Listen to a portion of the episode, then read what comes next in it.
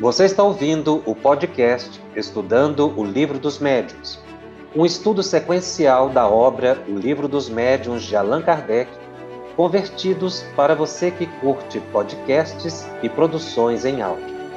Essa é a nossa forma de transmitir esperança, conhecimento e alegria. Olá, Estamos iniciando mais um programa da série Estudando o Livro dos Médiuns, aqui pela FEB TV, no canal YouTube. Esse é o programa 23 da série do estudo sequencial de O Livro dos Médiuns. O tema de hoje é o capítulo 5 da segunda parte de O Livro dos Médiuns, intitulado Manifestações Físicas Espontâneas. Esse é o segundo programa relativo a este capítulo. E falando de manifestações físicas das materializações, o Espírito Emmanuel, no livro Serra dos Médios, no capítulo 24, tem uma mensagem muito bonita em que ele intitula Alegas, falando para todos nós médiums que muitas vezes aguardamos a mediunidade espetacular para servir e colaborar com os benfeitores espirituais. E Emmanuel diz mais ou menos assim: alegas descrença da vida celestial por ausência da comprovação que supões adequada e viajas ante a glória do firmamento num gigantesco engenho cósmico de nome Terra a girar sobre si mesmo, com imensa velocidade em torno do Sol, e nem pensas nisso. Alegas que não compreendes como possam surgir irradiações dos espíritos e te equilibras a cada dia sob a luz solar que se expande na imensidão do espaço a 300 mil quilômetros por, por segundo, sem que lhes abordes a estrutura mais íntima. Alegas que não ouves a voz das inteligências desencarnadas e moras num reino de ondas, de que as maiores estações emissoras dosam apenas ínfima porção transformando em sons articulados o que te parece solidão e silêncio. Alegas que ninguém te explica por que processos se alimentam as almas com fluidos sutis. E vives no oceano aéreo, nutrindo-te em maior grau dos recursos imponderáveis da natureza. Alegas que a existência humana fora da vida física é inaceitável por tornar-se invisível. Entretanto, quanta coisa invisível consideras real? Alegas a impossibilidade da materialização transitória dos amigos que já transpuseram as fronteiras do túmulo. E apesar das notáveis observações da genética Desconheces como nasceste entre as formas carnais, tanto quanto ignoras os processos por que te desenvolves. Não te lamentes, porém, quanto à falta de elementos mediúnicos para o levantamento das boas obras. O que Jesus ensinou há mais de dois milênios tem força de verdade para todos nós, em todos os séculos. E a mensagem desse ou daquele arauto do Evangelho aos ouvidos de alguém é lição para todos nós. Esse é o grande intento de Allan Kardec quando nos revela a mediunidade que nos acompanha no cotidiano, e quando ele fala das manifestações físicas espontâneas, ele está exatamente abordando o universo de espíritos que nos envolve e que podem provocar fenômenos ostensivos ou não, sem que deixem de nos influenciar continuamente. Porque a nossa mente é antena poderosa que emite raios desconhecidos e que vão encontrar outros raios de igual dimensão estabelecendo sintonia. Doamos fluidos ectoplasmáticos continuamente e ocorrem manifestações aqui e acolá sem que possamos perceber, provocando fenômenos à distância, colaborando com as almas inteligentes nos fenômenos de cura, estabelecendo oportunidades de transformação de água em remédio. Silenciosamente, os espíritos podem nos utilizar, mas desde que lhes ofereçamos condição favorável. E hoje, quando nós estudamos no capítulo 5 de O Livro dos Médiuns, o tema das manifestações físicas, no item 96, Allan Kardec estuda um fenômeno muito interessante, extremamente raro, que é o chamado fenômeno de transporte. Quando ele define que o fenômeno de transporte é, se refere ao trazimento espontâneo de objetos inexistentes num lugar onde são observados.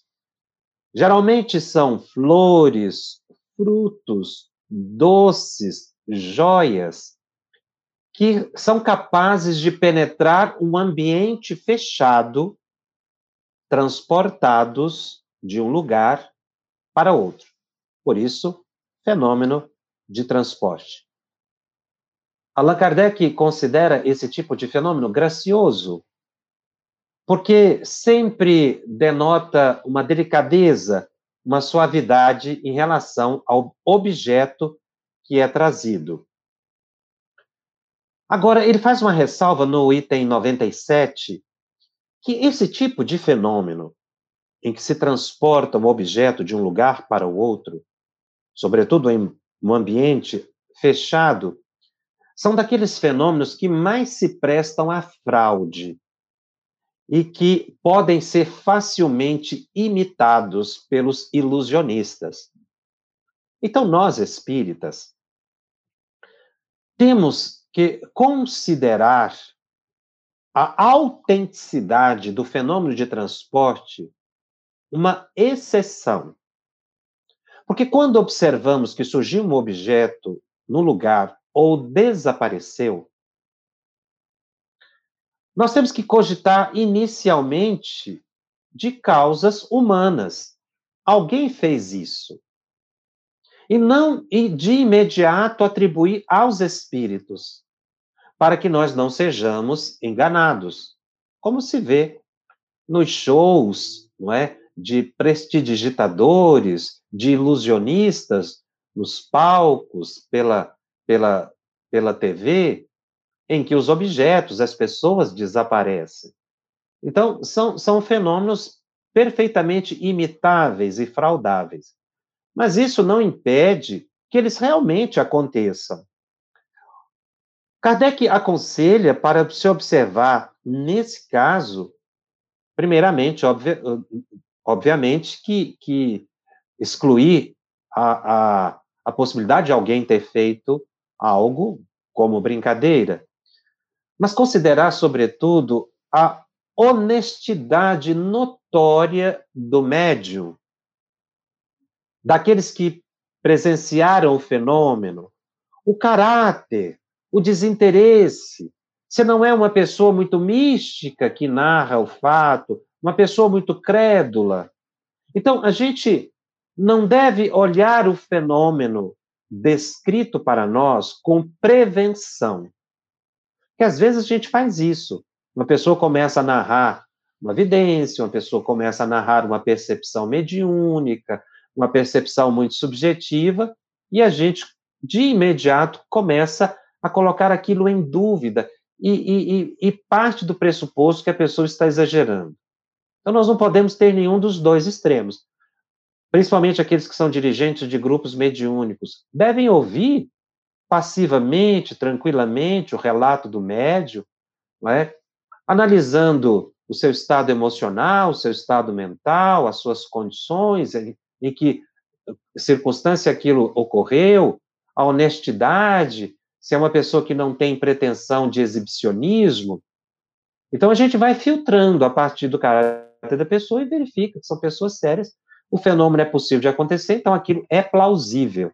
Às vezes a gente não pode afirmar que foi assim que aconteceu, dada a subjetividade da descrição. Mas existem percepções mediúnicas que são muito subjetivas mesmo. Às vezes o médium tem dificuldade de descrever. E é muito curioso, se não é uma pessoa que ouve essa descrição, não é acostumada com o médium, pode achar aquilo espetaculoso, não é? Ou exagerado. Ou então acreditar piamente. Como dissemos, os dois extremos é, são, são negativos. Para se fazer uma avaliação adequada de qualquer fenômeno, a pessoa precisa conhecer a doutrina espírita, a possibilidade do fenômeno, em que circunstâncias aquilo acontece, e considerar que cada médio é um intérprete particular das percepções que tem. Então, nós vamos ter, diante de um fenômeno, médiums variados descrevendo de formas variadas e todas válidas. Ah, no item 99, 98, Allan Kardec coloca que a teoria do fenômeno dos transportes e das manifestações físicas em geral é, foi resumida. E aí Kardec vai, vai colocar um ditado do espírito Erasto. O espírito Erasto se apresenta como discípulo de Paulo apóstolo. Ele se refere a ele como São Paulo. E também como espírito protetor do médium.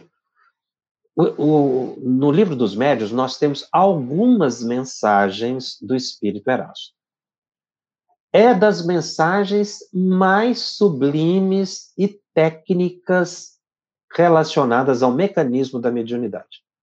Esse espírito demonstrou uma elevada sabedoria, daí porque Kardec ter escolhido as, exclui, eh, escolhido as mensagens dele, e toda vez que nós estudamos uma mensagem de Erasto, temos que ter muita atenção, porque ele tem uma habilidade tão grande de ligar aspectos evangélicos a, da moralidade e da técnica mediúnica como únicas. Então, é das mensagens mais originais e ele vai explicar é, como acontece o fenômeno de transporte e, e, e de efeitos físicos em geral.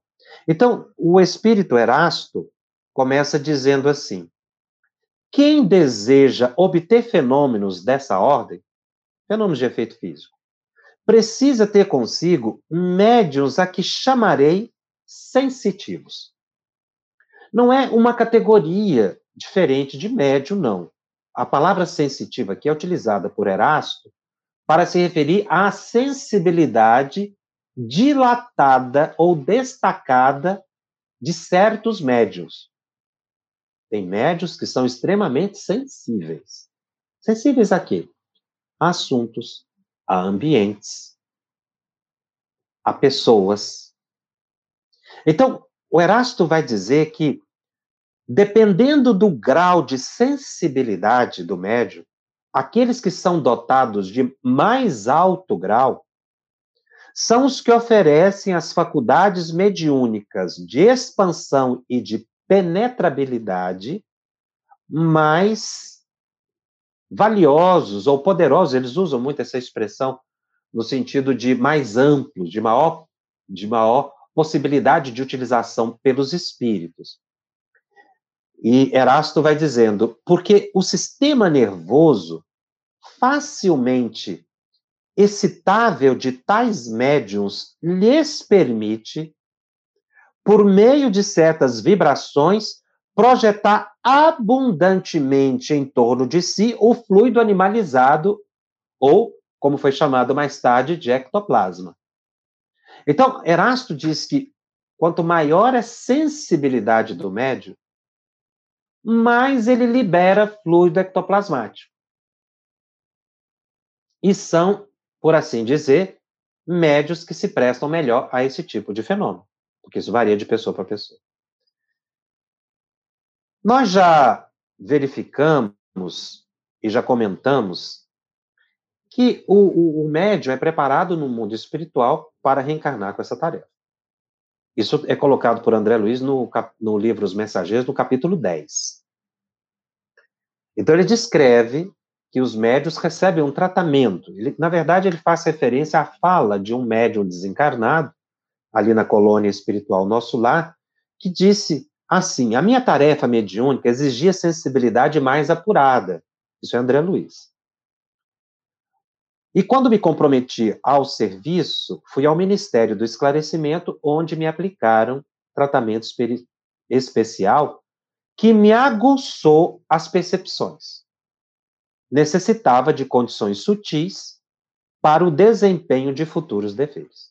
Então, esse, esse espírito, essa pessoa, ela teve a sensibilidade dilatada, ampliada, que é o que o Erasto já falava a Allan Kardec, essa mensagem é de 1860, e nesse estudo comparado que nós estamos fazendo, o texto de André Luiz é da década de 40.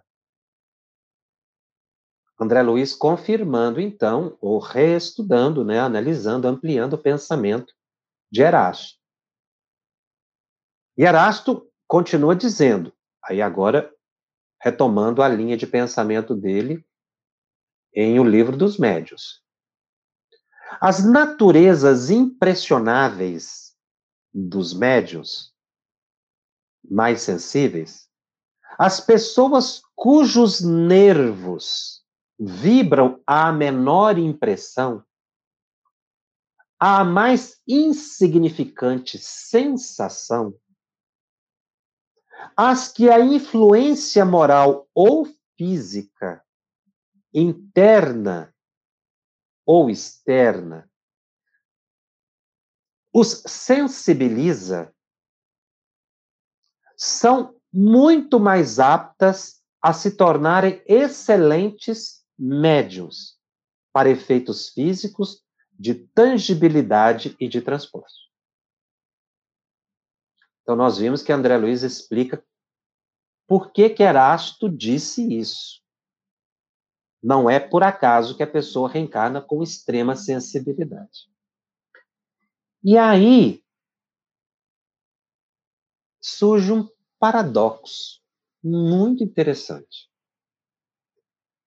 O médium é dotado de excessiva sensibilidade, precisa ser. Teve as percepções psíquicas ampliadas. Naturalmente que essas, essa ampliação da percepção ocorreu ao nível do perispírito. Então, a sensibilidade dele ampliada, naturalmente, com tratamentos que ocorreram no cérebro perispiritual, na epífise, a glândula pineal, que fez esses tratamentos no mundo espiritual que ampliasse a percepção mediúnica do indivíduo e elevou a sensibilidade para que ele possa ser um um médium útil, tem grandes consequências na vida cotidiana do médium. Por que, que eu disse que tem um paradoxo? Porque o médium é hipersensível a tudo, como Erasto disse, a questões morais, físicas, internas, externas. Mas o médium reencarna como médium o indivíduo reencarna como médio, a maioria de nós não é por missão, mas como resgate de dívidas passadas, como provação para evolução. Então veja, nós muitas vezes trazemos do passado tendências, desejos negativos. E aí reencarnamos com tendências para certas atitudes e com a hipersensibilidade. E aí o choque. Porque a pessoa é sensível a tudo. Mas, ao mesmo tempo, se ela fosse entregar a essa sensibilidade excessiva, ela se desequilibra. Porque vem um assunto desagradável, a pessoa explode. Ela é hipersensível. Aquilo que não toca num, toca a ela com maior vigor. Houve uma notícia, a pessoa se impressiona mais. Sente um leve mal-estar, aquilo fica muito ampliado.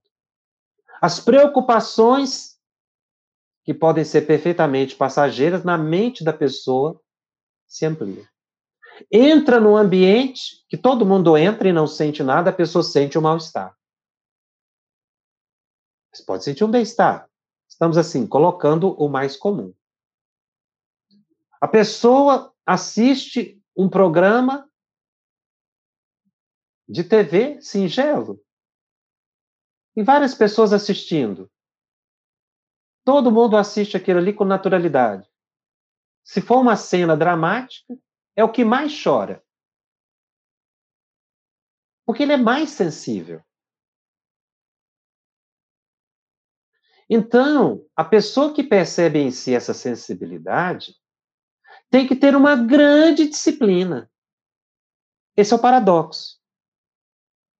Em alguns casos, a pessoa tem certos desejos. Por exemplo, a pessoa é, é, vai numa festa, todos ali estão alegres. Se ele não se controlar, ele fica eufórico. Se vai visitar um doente, desmonta, chora demais. Isso vai gerando um certo desequilíbrio. Mas o resgate da pessoa é esse: aprender a se controlar psiquicamente, emocionalmente. Foi o que Emmanuel disse a Chico Xavier: disciplina. Disciplina de quê? Na verdade, é o que Chico indagava. Disciplina das emoções, nós vamos concluir.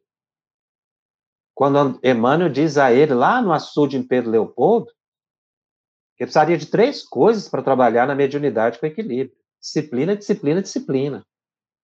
Mas, obviamente, que ele não estava se referindo a, a comportamento exterior. Ele estava se referindo ao estado emocional. Porque eu não posso ficar nessa labilidade emocional, nessa alteração contínua. Mas eu não vou perder a sensibilidade nunca, porque ela faz parte da minha psique ou que os espíritos dizem aqui, da minha estrutura nervosa, porque ela foi trabalhada para isso. Essa é a luta do médium no cotidiano. Sentir e aprender a se controlar. Tem médios que às vezes vão para bebida alcoólica e não conseguem ficar num copo. Bebem compulsivamente, porque o prazer fica demais todo o sistema sensorial da pessoa fica ampliado. Então, isso para dar um exemplo do uso do corpo, né, das sensações orgânicas, elas ficam exacerbadas. Mas o médico tem que aprender a se controlar.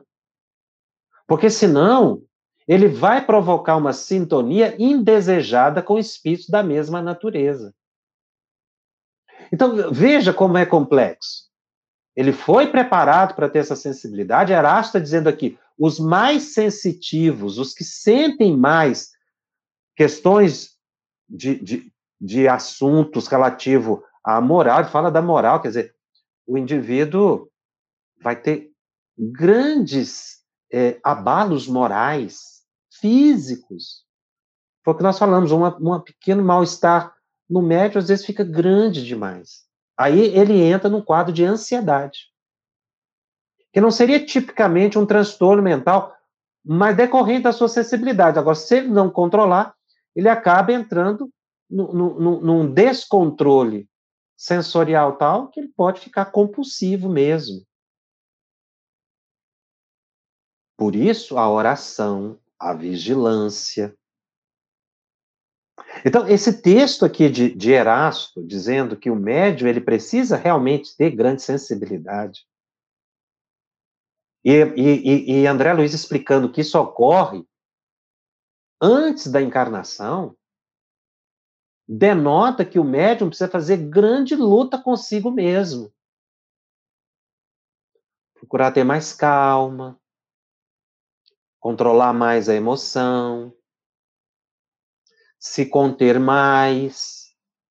Isso tudo chama disciplina. E não permitir que as suas emoções, senão a pessoa vai brigar toda hora, vai xingar toda hora, vai explodir toda hora.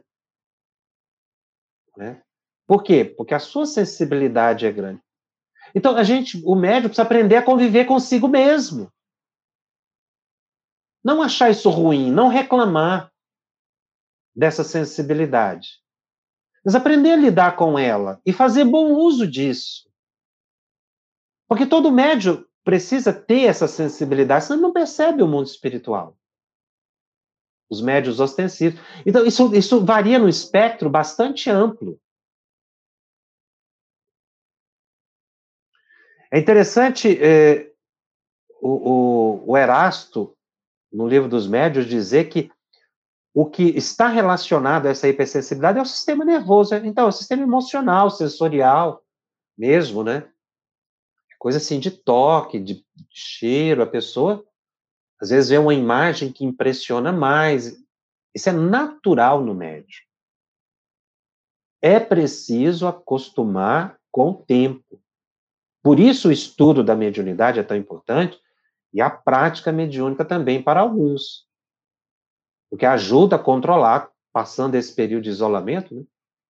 As pessoas aproveitando agora para estudar, para se controlar, porque agora, nesse período de isolamento social, nós estamos tendo a oportunidade de entrar em contato com essas emoções nossas. E é um período muito importante para o exercício desse autocontrole. E não reclamar disso. Porque essa é a grande dificuldade. O médium vem com sensibilidade, quer fazer tudo, e não pode, porque se for fazer tudo que quer, se desequilibra. Entra num transtorno mental incontrolável. Daí Emmanuel dizer, o médio deve tomar muito cuidado para evitar o tudo querer e o tudo fazer. No, ainda citando André Luiz, complementando o pensamento aqui de Erasto, ou interpretando o pensamento de Erasto, Erasto utiliza a expressão fluido animalizado, que o médium libera abundantemente em torno de si quando fica emocionado. Muito interessante isso. Eu já vi casos de médium que ficam muito emocionados em determinado momento e cai um livro da prateleira. Por quê? Porque naquele momento de emoção, ele espontaneamente libera o fluido ectoplasmático. Daí a pessoa aprender a ser mais comedida, controlada. Principalmente evitar as, as explosões emocionais, né? Então, o, o Erasto utiliza a palavra fluido animalizado, mais tarde nós vamos ver a introdução da palavra ectoplasma, e André Luiz, retomando o pensamento de Allan Kardec, denomina o, o, o ectoplasma de força nervosa. Muito interessante ele usar essa locução força nervosa, porque mostra que está ligado à emoção, ao sistema nervoso do médium. E aí, Erasto, analisando o, o, o, fenômeno de transporte e dos fenômenos em geral de efeito físico, ele diz que o espírito, para produzir o fenômeno, ele depende de ambiente, de pessoas que são simpáticas. Porque as pessoas antipáticas obstam à produção do fenômeno. Ele diz isso textualmente: a presença de algumas pessoas antipáticas ao espírito que produz o fenômeno atrapalha radicalmente a operação, a realização. Aí a gente precisa parar e analisar algo muito importante. A palavra antipático está aqui se contrapondo a simpático. Então, o espírito que encontra pessoas simpáticas produz melhor o fenômeno. O Allan Kardec utiliza a palavra simpático não no sentido coloquial, de pessoa que é agradável. Nesse sentido, ah, fulano é uma pessoa tão simpática. Não, não é nesse sentido, é uma forma mais técnica. Ele está se referindo à afinidade, à sintonia. Então, o espírito tem que encontrar afinidade no médio para produzir o fenômeno. Se ele não encontrar afinidade, for uma pessoa antipática, quer dizer, não oferecer afinidade, não é que é uma pessoa ruim, não. Uma pessoa desagradável, não não ofereceu afinidade, o fenômeno não se concretiza. E aí a gente pode analisar por dois ângulos. Se é um espírito elevado, ele vai precisar de pessoas com afinidade moral, de conhecimento, de equilíbrio, para produzir fenômenos elevados. Se é um espírito inferior, e ele encontra pessoas, médiums destituídos de moralidade, ele vai encontrar alguém simpático ali, alguém como esse, como ele, inferior também de moral, em termos de moralidade.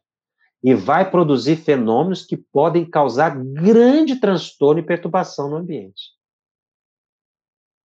Então, tanto para o elevado quanto para o inferior. Agora vamos fazer uma inversão na análise. Vamos supor que um espírito inferior,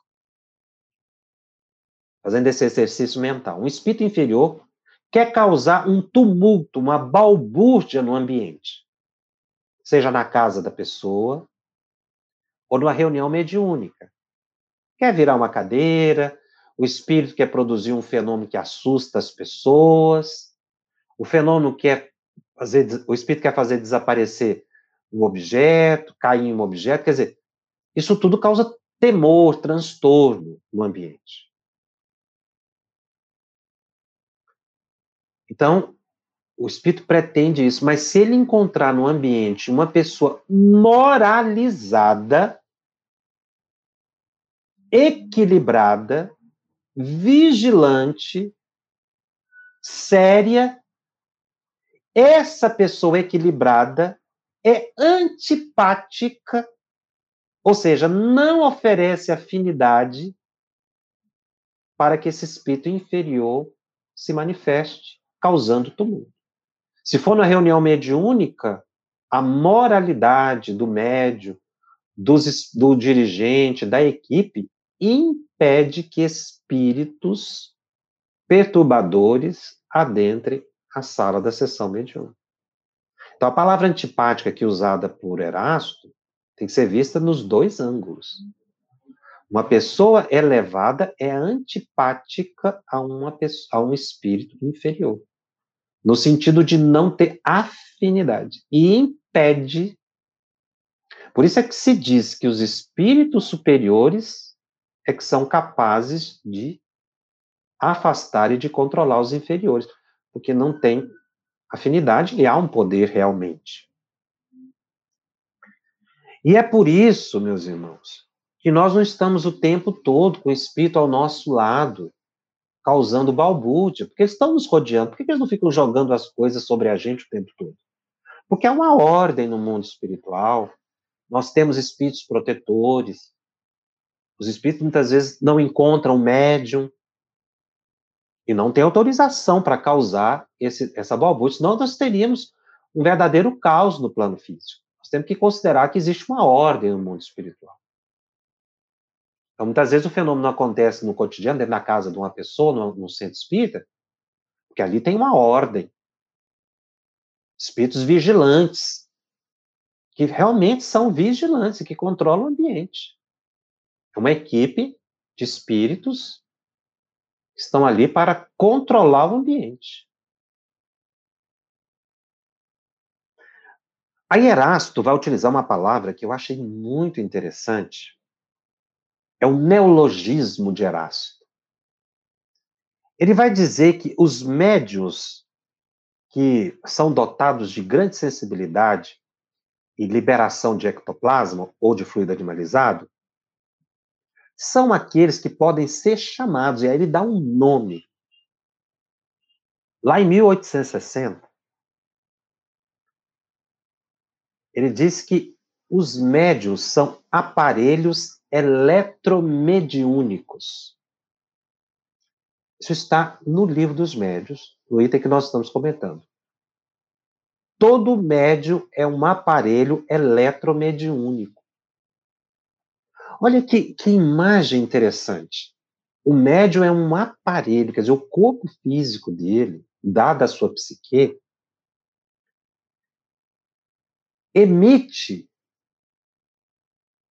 uma energia. E em torno de todos nós há um campo, porque essa energia circula, um campo eletromagnético. Nós somos seres eletromediúnicos. Porque circula energia. E olha que ele fala isso numa época em que, se não conhecia, em que não se conhecia muito bem o mecanismo de funcionamento da energia elétrica. E aí ele utiliza essa palavra, eletromediúnico, é um aparelho eletromediúnico. Essa mensagem é de 1860, que é o livro dos médios de 1861. Na década de 40, o espírito André Luiz, no livro Mecanismos da Mediunidade, que é um livro que interpreta o livro dos médios, no capítulo 5, quando ele estuda as correntes mentais, ele vai dizer que todo espírito, encarnado ou desencarnado, é um dínamo.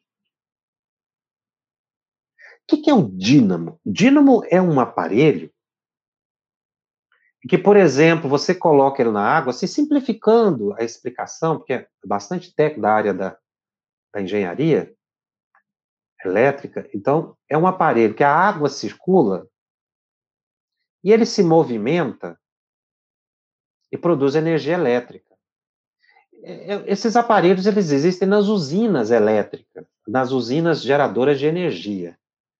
Ali, um dos componentes da usina, né, é o dínamo, que vai rodando com a água que vai passando e ele vai produzindo essa energia elétrica que todos nós utilizamos. Existem aparelhos que pelo vento, né, o vento vai rodando ali a, as pás, as lâminas, e vai gerando energia elétrica. Então, é um aparelho que pega energia mecânica, né, ali, a, e transforma em energia elétrica. André Luiz diz que nós somos assim só que muito mais complexos do que dínamos. Porque nós podemos emitir uma energia que André Luiz chama de força mento-eletromagnética. Nós emitimos raios mentais, chamados de força eletro, mento-eletromagnética. Olha o Erasto, lá em 1860, falando que o médium é um aparelho eletromediúnico. O, o dínamo, os primeiros dínamos foram inventados em 1832. Então, naquela época, estava ainda desenvolvendo, o dínamo foi evoluindo, né? Esse aparelho para produção de energia elétrica não era muito comum a época que o Erasto utiliza essa palavra, uma palavra avançadíssima para a época, e que hoje André Luiz transforma em dínamo, porque nós somos geradores de energia e emitimos essa energia, a mento eletromagnético, e também captamos essa energia mento eletromagnética, por isso que dá a sintonia e nós captamos pensamentos, é porque nós irradiamos uma força eletromagnética e assimilamos. Por isso que nós somos dínamos mais complexos do que esses aparelhos humanos, né? Porque o, o, o, nós podemos assimilar e armazenar essas energias. E isso a gente faz continuamente, por isso que ele compara com o dínamo. A gente está emitindo pensamentos ou forças mento-eletromagnéticas o tempo todo. Nós somos dínamos que estamos trabalhando, ou aparelhos eletromediúnicos.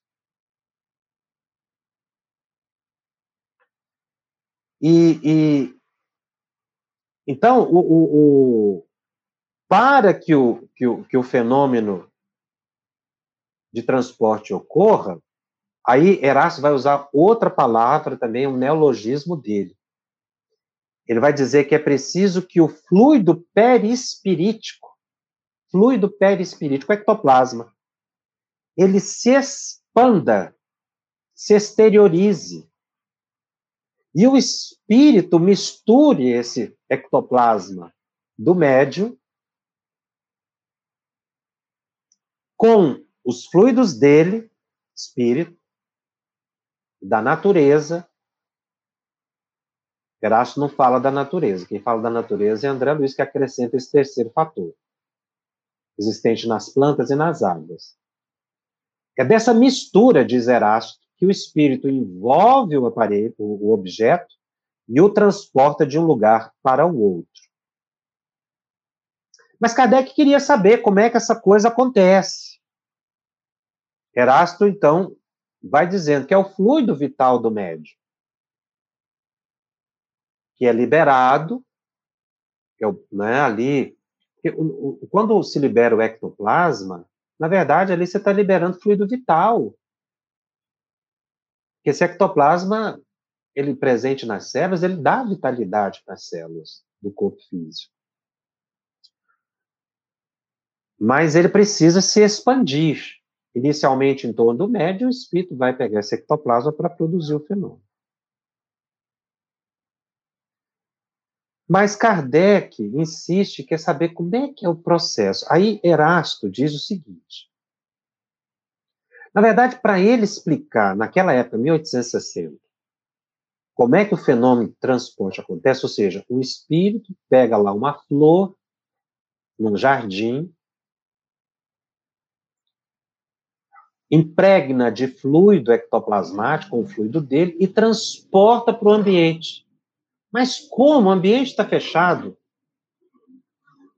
Como é, que, como é que realmente ele transporta? Ele torna o, ambiente, o objeto invisível e passa para o ambiente? Aí Erasto dá uma resposta muito interessante. Ele diz assim: é complexa essa questão e dá uma explicação que foi possível à época. Ele diz que o espírito pode tornar invisível o objeto, mas não impenetrável os objetos que ele transporta, porque o espírito não pode quebrar a agregação da matéria, porque seria uma destruição do objeto. Diferente, diz Erasto, quando a gente produz um objeto, e aí gente, ele pode ser desmaterializado e materializado. Já, por exemplo, uma flor, se você desagregar ali a matéria, você destruiria o objeto. Isso foi em 1860. Mas é interessante, ele, ele, ele viu uma certa dificuldade de explicar o fenômeno com detalhes, porque a ciência naquela época não permitia muitas explicações sobretudo sobre a natureza da matéria. E como se poderia trabalhar a matéria. Mas ele fala algo nessa mensagem extremamente importante e verdadeira revelação. Ele diz assim: não me é permitido, por enquanto, desvendar-vos as leis particulares que governam os gases e os fluidos que vos cercam. Mas aí é que vem. Antes que alguns anos tenham decorrido, antes que a existência de um homem tenha se esgotado, a explicação destas leis e desses fenômenos vos será revelada e vereis surgir e produzir-se uma variedade nova de médiums, que agirão no estado cataléptico especial desde que sejam medionizados, ou seja, entrem em transe. O que ele disse aqui? Agora eu não tenho como explicar muito. Isso que ele falou que não, não dava para desagregar a matéria e agregar. Era o conhecimento científico da época. Mas ele diz que antes que termine uma geração de um homem, novas leis sobre a matéria, que ele chama de gases e fluidos, vos serão reveladas. Então, isso foi em 1860. A existência de um homem, 80, 100 anos. Né? Porque ele fala aqui que antes que uma existência de um homem se tenha esgotado, a explicação dessas leis vos será revelada. Meus irmãos, o que é que aconteceu no final do século XIX, início do século XX e nas décadas iniciais do século XX? Uma revolução na compreensão da matéria. Vem Einstein, para dizer apenas um, e começa a verificar que a matéria ela poderia ser desagregada assim, a fusão do átomo. Se percebeu que o átomo não era tão compacto, que o átomo tem espaços interatômicos, que tem elementos no átomo que, na verdade, como os elétrons, os prótons, e hoje os neutrinos, que não estão presos na matéria, eles se movimentam. A matéria, na verdade, compacta, ela é totalmente formada por espaços gigantescos que o nosso olhar não permite. Então, o avanço da ciência, como Erasto disse, daria nova possibilidade, ele fala, reencarnaria uma variedade nova de médios. Veja aí que em 1910 reencarna Chico Xavier, e logo depois nós vamos ver médios espetaculares, como Ana Prado, Peixotinho, no Brasil, Ivone, Divaldo, Raul, vários médios, assim, os mais conhecidos, mas outros médios assim. E foi por isso que na década de 40, por causa dessa revolução científica sobre a compreensão da matéria que aconteceu como Erasto disse, porque se você colocar um de 1860, que mais ou menos quando a mensagem foi recebida, Kardec a publicou em 61. Se você colocar 100 anos aí, 1960, você vai perceber que os primeiros 50 anos do século 20 revolucionaram, os cientistas reencarnados revolucionaram toda a ciência, a física, na química, e houve um progresso extraordinário que nos impacta até hoje. Estudos feitos no início, ali na década de 10, de 20, de 30, de 40, de 50, exatamente o que o Erasto falou haveria uma grande compreensão das leis que governam, ele chama gases e fluidos, você está falando da matéria, era a palavra que se tinha à época. Foi por isso que, Alan, que Chico Xavier, na década de 40, psicografa uma mensagem de André Luiz excepcional. Nessa época estava, tinha surgido aí até a, a desagregação atômica, que acabou gerando bombas né, atômicas, e hoje é utilizada, se tenta ali o uso da energia atômica para energia elétrica, para usos é, a benefício da humanidade. Mas o homem está tentando entender ainda como é que se desagrega a matéria. Mas vai chegar uma época, diz André Luiz, que o homem vai aprender a reagregar a matéria. Não só desagregar, mas reconstruir. Coisa que Erasto não podia dizer naquela época. E aí André Luiz vai explicar que, na verdade, um espírito, para transportar um objeto de um lugar para o outro, ele realmente desagrega a matéria, não é qualquer espírito que consegue fazer isso. E atravessa aquele objeto material pelos espaços intermoleculares da parede e reconstrói o objeto dentro do ambiente fechado. Para isso, ele usa o ectoplasma do médium. Mas achei muito interessante essa colocação de Erasmo, porque ele faz uma. Para explicar para Kardec, na época não era possível, porque faltava o desenvolvimento da ciência. Foi por isso que Kardec falou que o Espiritismo era, é uma doutrina dinâmica, que ela evoluiria com a ciência.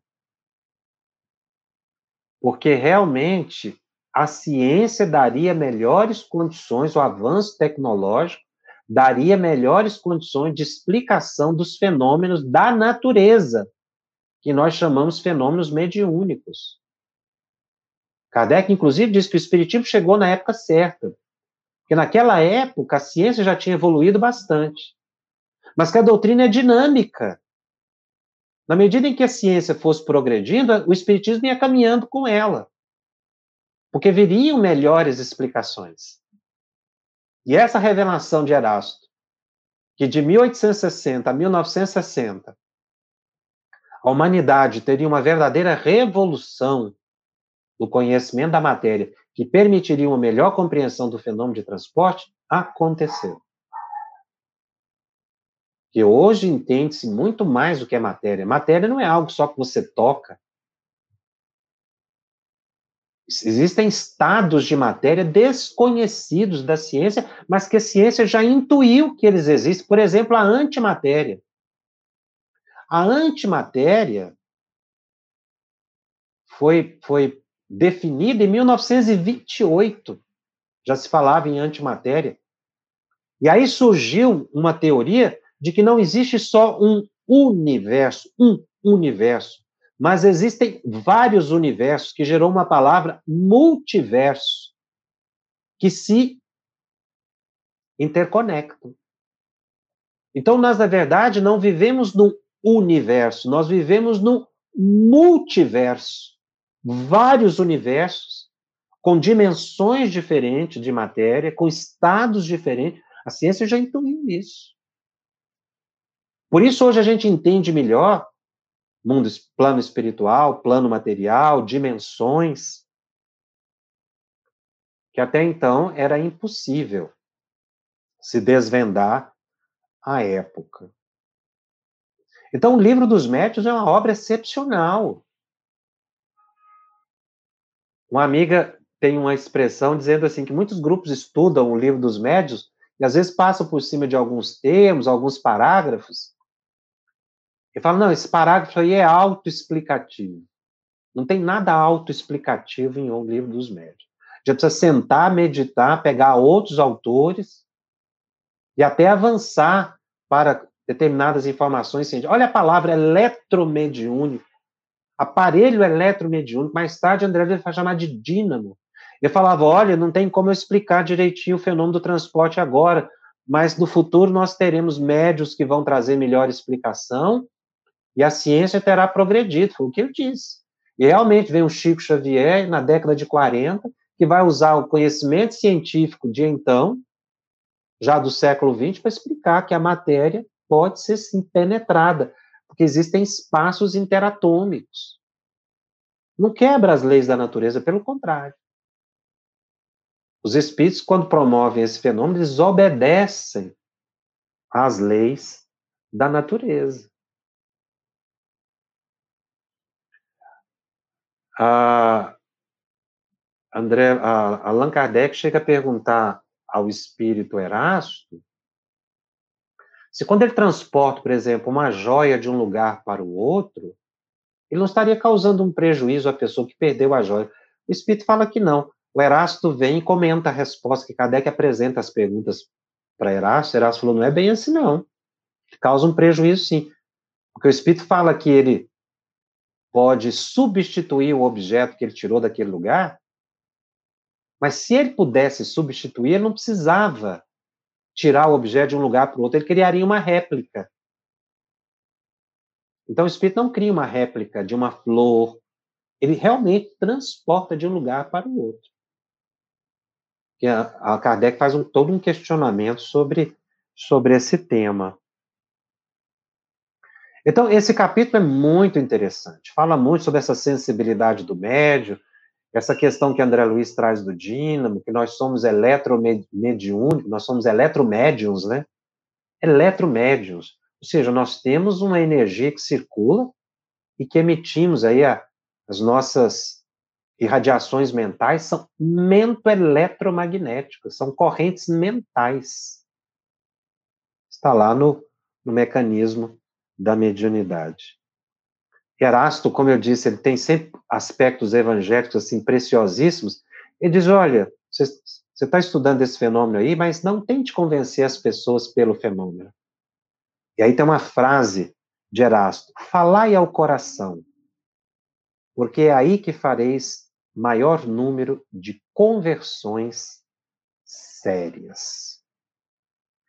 Nós vamos continuar nesse assunto a semana que vem, nós vamos para outro capítulo, mas a gente acaba, é uma evolução né, do, do assunto, uma vez que nós estamos agregando informações aí, hoje um pouco mais técnicas, na semana que vem nós vamos falar um pouco mais desses fenômenos, trazendo mais detalhes, porque o Kardec ele vai colocando os assuntos gradativamente. A técnica de Kardec, do simples para o complexo. Então, veja que nós estamos avançando aqui no. Estamos no 23 estudo, quanto já estudamos de forma mais simples, singela, e agora estamos entrando num ambiente mais técnico. Temos alguns minutos aqui.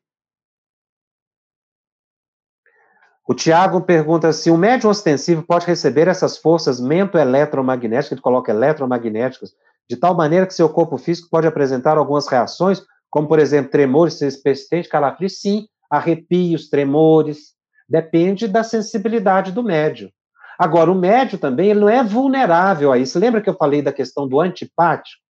Ou seja, daquele que não tem afinidade? Eu tenho que estar no estado tal que eu não ofereça sintonia que me perturbe. Eu não sou assim tão vulnerável.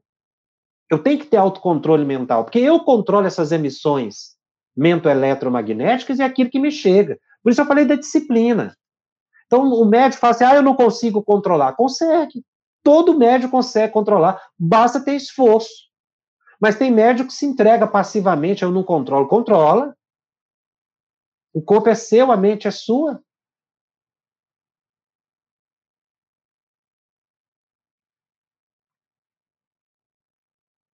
A Claudinha pergunta: é comum um médium ver luzes saindo de si ou próximo de si? Isso é, é muito subjetivo, foi aquilo que eu falei. Às vezes tem coisa que não dá para você definir.